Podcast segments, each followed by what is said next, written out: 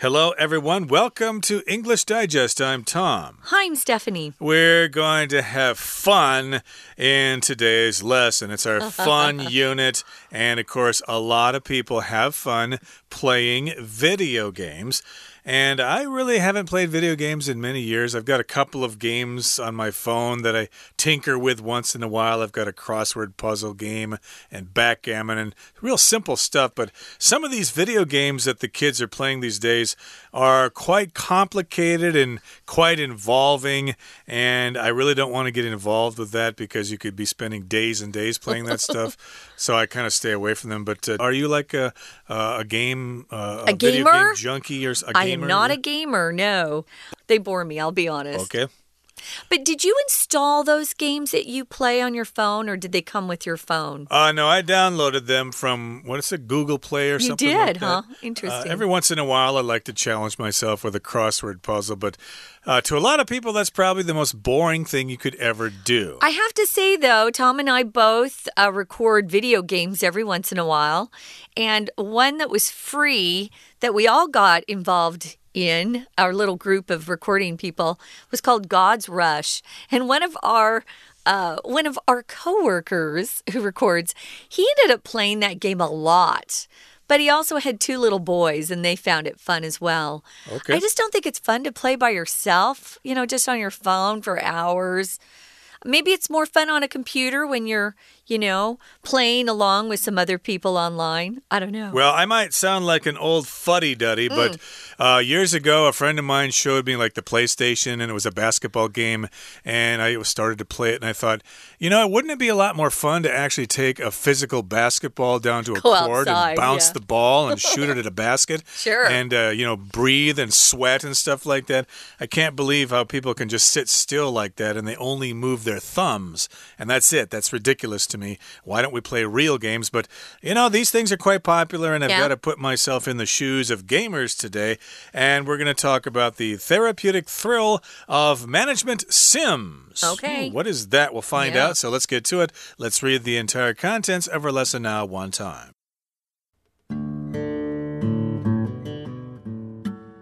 In March 2020, Animal Crossing New Horizons was released to almost universal acclaim.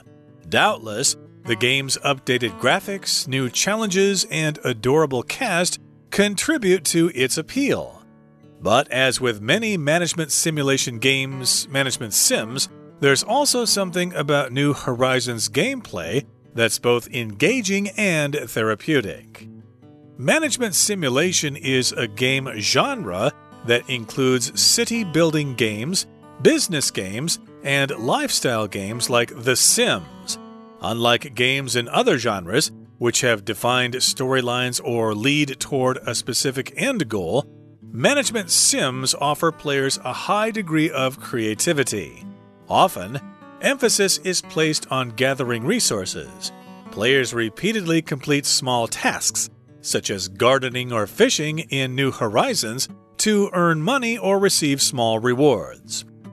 It's this routine and repetition that compels people to keep playing. Studies have revealed that our brains love the familiarity of certain repetitive situations. This is because they give us a sense of control. Compared with the chaos of life in the real world, games like New Horizons promise guaranteed rewards and satisfaction. Playing management sims may also help players who are suffering from depression. When people feel particularly lost or hopeless, they may isolate themselves from friends and family, leading them to feel as if no one cares about their well being.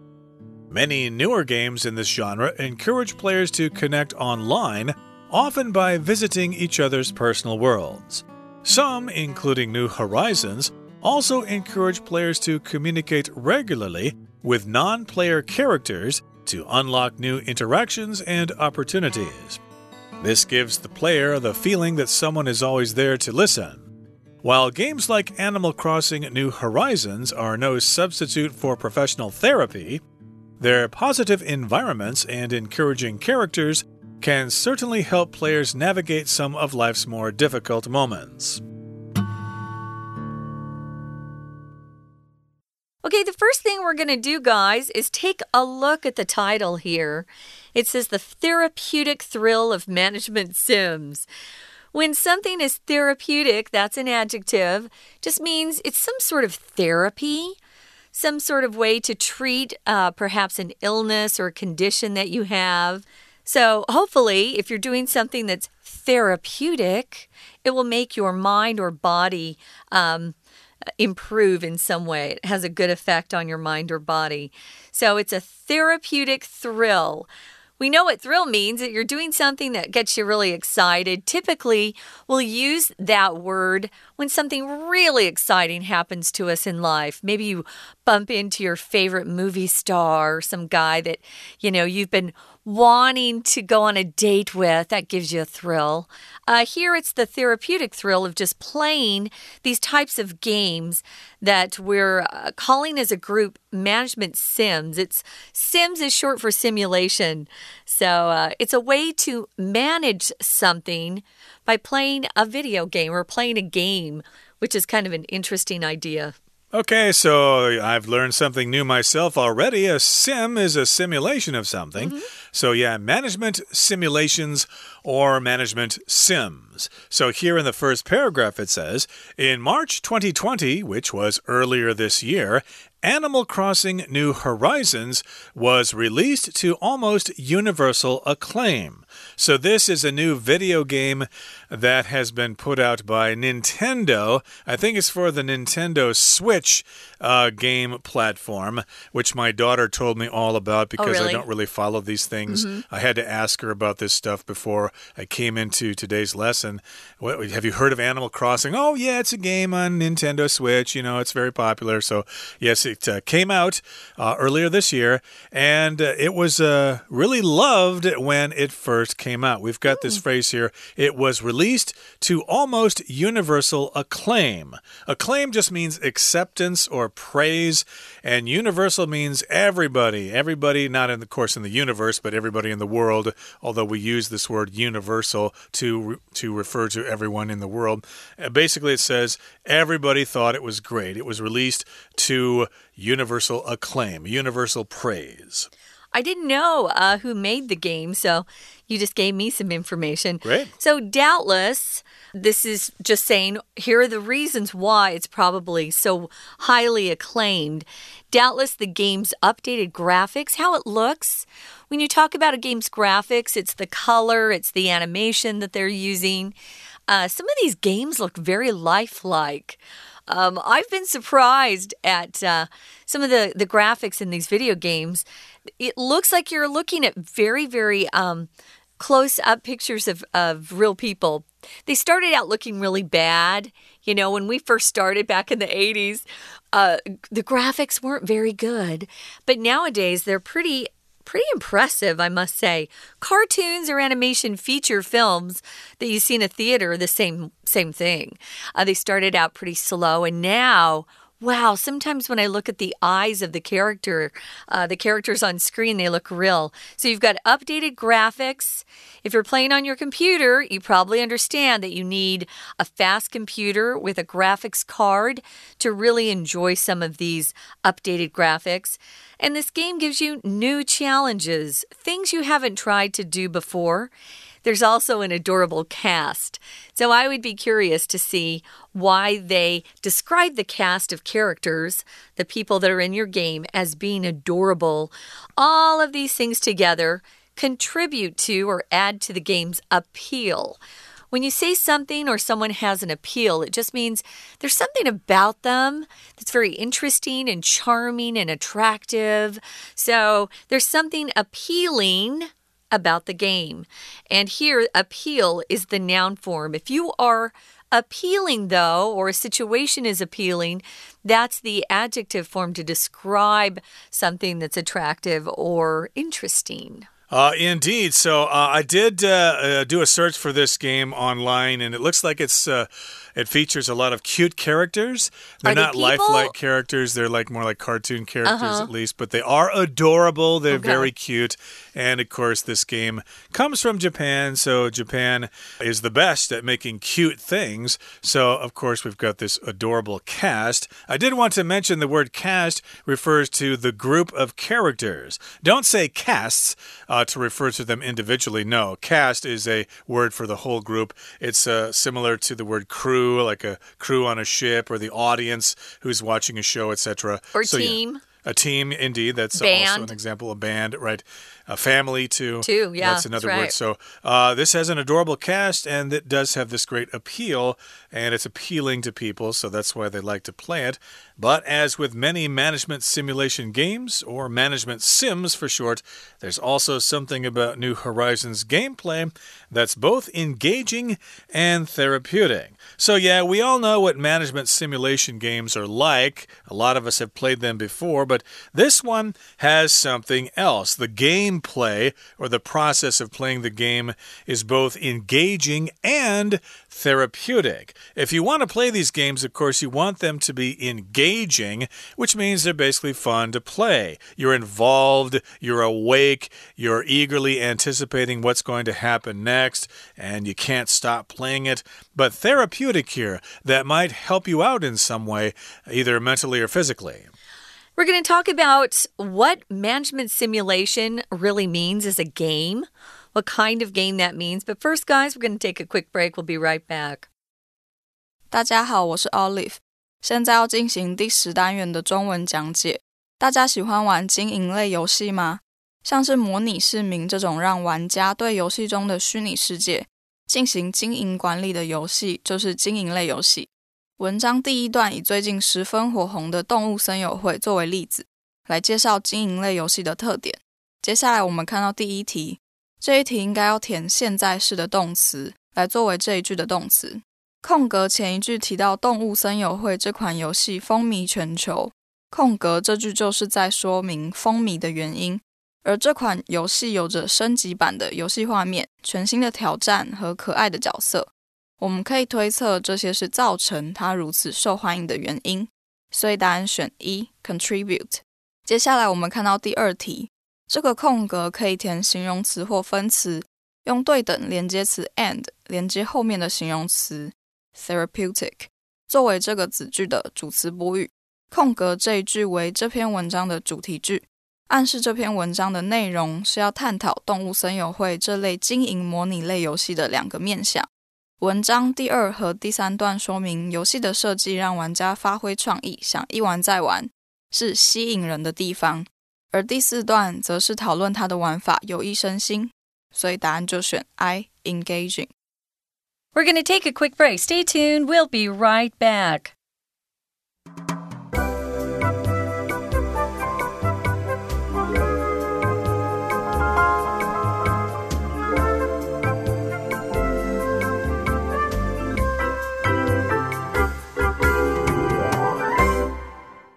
Welcome back, guys. We're talking about uh, the therapeutic thrill of management sims or management simulation games. And the one we're focusing on, you know, as an example, is Animal Crossing New Horizons. It's a brand new game. Uh, it came out in March of 2020. I guess it's uh, it's not brand new, but it's pretty new. Uh, moving down to the second paragraph, let's see what management simulation really means. Well, here it says it's a game genre. This is a really strange word. Yes, we know. Uh, genre. Why are you saying it like that? Because it's a French word. Uh, we pronounce it the way they do. Genre. A category. It's a type or kind of thing that we use particularly when we're talking about artistic areas like composition, what kind of music it is, what what genre of music is that? Oh, it's classical, oh, it's hip hop. Or maybe you're talking about literature. It's fiction, it's nonfiction, it's uh, science fiction, or When we talk about films, we'll also talk about genre. It just means the different types of that particular thing. Again, it's mostly used in music, literature, film.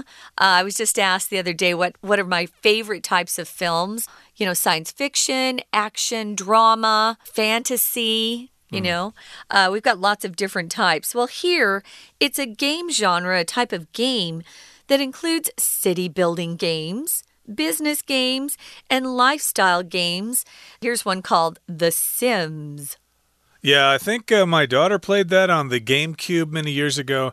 But uh, let's move on here. Unlike games in other genres, which have defined storylines or lead toward a specific end goal, management sims offer players a high degree of creativity. Mm. So, yes, a lot of games have these defined storylines. You complete this level, you have to, you know, kill Bowser or whatever, and then you move on to the next level or whatever. Those are very defined storylines or rules, and then you reach the goal at the end and you've won the game. But this one will offer players something else. You can have all sorts of creativity, and often emphasis is placed on gathering resources. So here we've got the word emphasis, that's when something is stressed, okay? To make sure you hear it, to make sure you understand it. The verb is to emphasize. Did you get that? emphasize. I emphasized the word emphasize there, and emphasis is the noun. The emphasis is placed on finding things, gathering those resources. Yeah, so they're just different things I'll focus on.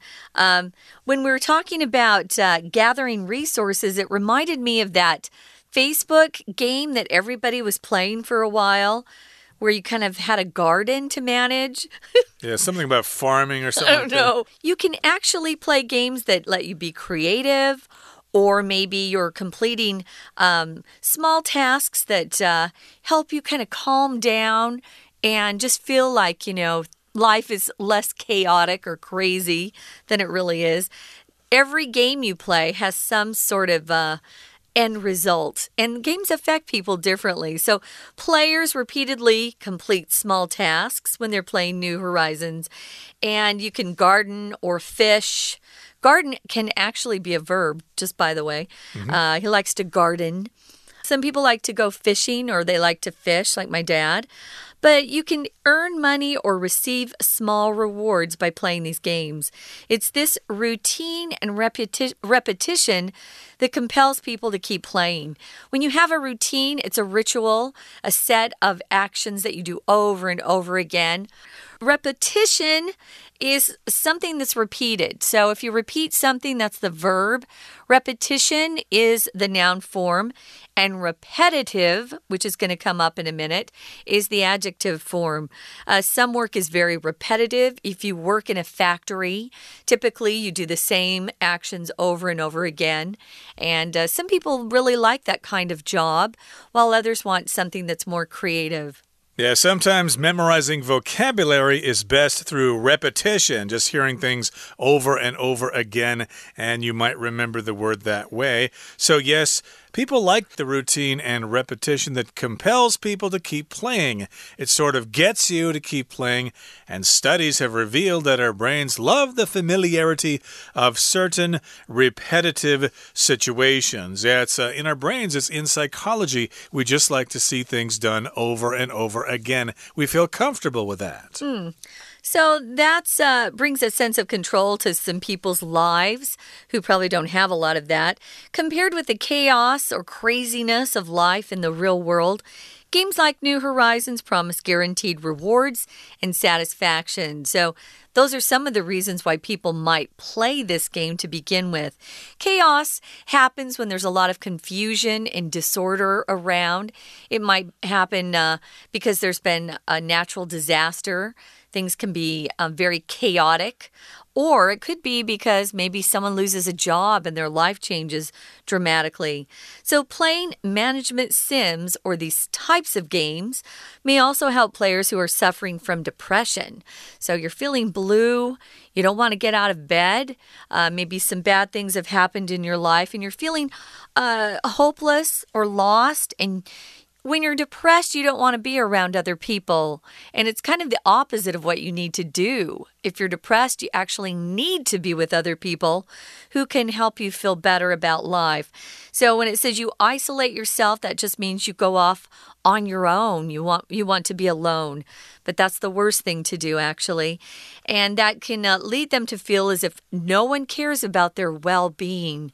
Your well-being just refers to how you feel physically, mentally, um, and emotionally. All of those things are important to your well-being.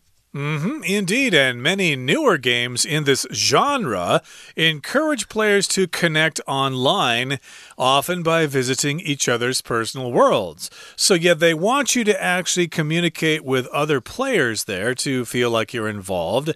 And some of these games, including New Horizons, also encourage players to communicate regularly with non player characters. In other words, characters that aren't playing, uh, communicate with other people out out there to unlock new interactions and opportunities. It sounds like you might even make some friends online that way. Oh, yeah, that happens quite often. Or maybe you have a good friend who doesn't live near you. My brother in law plays with his best friend who is about a thousand miles away, but they get online and play. So it can be a great thing to do to pick up your spirits, lift your spirits. Uh, when you say that uh, there's no substitute for something, it means there's nothing else that can replace that. So there's nothing that can really replace professional therapy, meeting with a trained doctor to talk about your problems. It could be a, a psychologist or a psychiatrist. Uh, that's a, a very professional type of therapy. These games are unprofessional or not professional enough, um, but sometimes they can help a lot, although they're not a complete substitute, something that you can just switch in and uh, feel like you're seeing a doctor at the same time you're playing a game. It's not true. That's right. You do need to see a real doctor if you do have this problem, but still, this game might be helpful for you. It might be therapeutic. There's no substitute for a professional therapist. That's the person who provides therapy, which is some kind of special treatment, like psychotherapy or physical therapy, which I had to have when I had op an operation on my jaw many years ago. Mm -hmm. And their positive environments and encouraging characters can can certainly help players navigate some of life's more difficult moments. So, yeah, it might be good for people who are isolated from the rest of society. And, uh, yeah, maybe there's something good in this game after all. And maybe I need to change my thinking from thinking that all video games are a waste of time. No. Perhaps they're not. I wanted to mention substitute here, guys, is both a noun and a verb. Um, a substitute for cow's milk is soy milk or I want to substitute my dessert for something less sweet. Maybe just have a little bit of fruit instead of the cake. So, substitute is both a noun and a verb. Substitution is a noun only. Uh, right now, we're going to listen to our Chinese teacher one more time, and then we'll be back to wrap up. 文章第二段介绍经营模拟类游戏的特色与其中常有的元素。我们来看到第三题。 这个空格应该要填名词，作为动词 have 的受词。第三题这一句是在比较经营模拟类游戏和其他游戏类别不同的地方。跟经营模拟类游戏给玩家高度的创造力比起来，其他类型的游戏则是会有固定的故事情节或引导玩家达到特定的目标。所以答案选 C，storylines。接着我们来看到第四题，这一题应该要填名词。作为动词 gathering 的受词，空格下一句指出，动物森友会的玩家完成园艺或钓鱼这种小任务的目标是赚钱或是获取小奖励。呼应空格这一句说的，这类游戏重点是在搜集资源，所以答案就选 F resources。文章第三段说明经营模拟类游戏为什么会让玩家想一玩再玩。接着看到第五题。这个空格应该要填名词，放在冠词的的后面，作为动词 love 的受词。空格这一句中提到的重复情境，还有空格前一句里提到的例行模式和重复性，可以推测说大脑会喜欢这种重复的熟悉感，而这也就是经营模拟类游戏让人爱不释手的原因。所以答案选 G 接下来我们看到第六题，第六题应该要填名词，放在冠词的后面，作为介系词 with 的受词。空格前一句提到经营模拟类游戏中的重复情境，可以让我们得到掌控感。空格这一句以 compared with 开头，表示真实世界和经营模拟类游戏不同，所以我们可以推测说现实生活是混乱、不受控的。所以答案就选 H chaos。文章最后一段说明经营模拟类游戏为何有益身心。我们来看第七题，这个空格应该要填名词作为动词片语 suffering from 的受词。空格下一句中的迷惘或绝望是在描述患有忧郁症的人的感受，所以答案选 B depression。接下来我们看到第八题，这一题应该要填原形动词放在助动词 may 的后面。空格这一句的后半部分提到，对朋友或是家人做了某件事之后，会让行为人感觉没有人在乎他们的幸福，所以答案就选 A，isolate，表示他们的自我孤立，远离家人朋友，让他们感觉没有人在乎自己。接着看到第九题，这一题应该要填的是原形动词放在 to 后面，形成不定词。空格这一句呼应第一段最后一句，也就是主题句所说的。